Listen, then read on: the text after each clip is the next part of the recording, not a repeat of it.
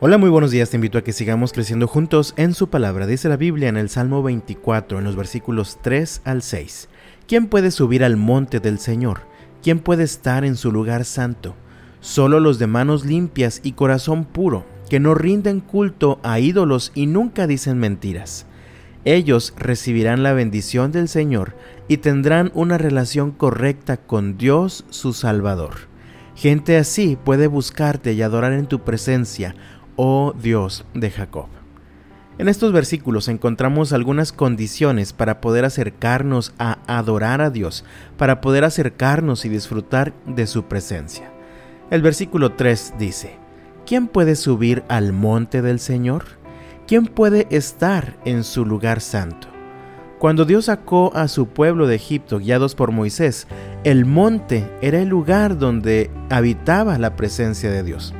Un poco más adelante, cuando el Señor da instrucciones para construir el tabernáculo y después el templo, el lugar santo era un lugar muy especial junto al lugar santísimo, donde el Señor habitaba con toda su gloriosa presencia. Me parece que la idea es la siguiente. Señor, ¿quién puede acercarse y disfrutar de tu presencia? La respuesta es clara y la encontramos en el versículo 4 solo los de manos limpias y corazón puro, que no rinden culto a ídolos y nunca dicen mentiras.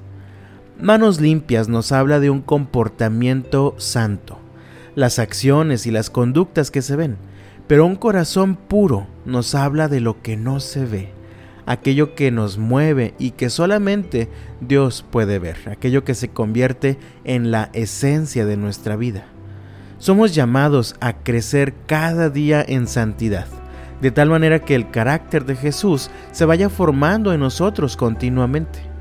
Así que continúa el pasaje en los versículos 5 y 6. Ellos, es decir, quienes tienen manos limpias y corazón puro, ellos recibirán la bendición del Señor y tendrán una relación correcta con Dios su Salvador. Gente así puede buscarte y adorar en tu presencia oh Dios de Jacob. Solo los que son justos de verdad, solo los que se esfuerzan continuamente por buscar la santidad pueden acercarse a Dios, pueden disfrutar de su presencia a través de una relación correcta con Dios. Sin embargo, mi amado, no se trata de ti, se trata de Jesucristo, quien al morir en la cruz nos ha dado la oportunidad de lavar nuestras manos que estaban tan sucias por el pecado y de darnos un nuevo corazón limpio. Esto ocurre cuando venimos a sus pies y lo hacemos el Salvador y Señor de nuestra vida. Así que si ahora disfrutas de una relación correcta con Dios, es gracias a la justicia de Jesucristo que nos fue otorgada a nosotros también. Pero no podemos quedarnos de brazos cruzados.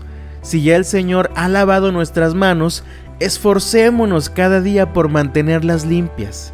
Si ya el Señor ha cambiado nuestro corazón y lo ha purificado, esforcémonos por mantenerlo puro. Así que, ¿quieres disfrutar de la presencia de Dios en tu vida? ¿Quieres vivir en una relación correcta con Dios? Entonces pídele al Señor, dame manos limpias dame un corazón puro. Que Dios te bendiga este lunes y hasta mañana.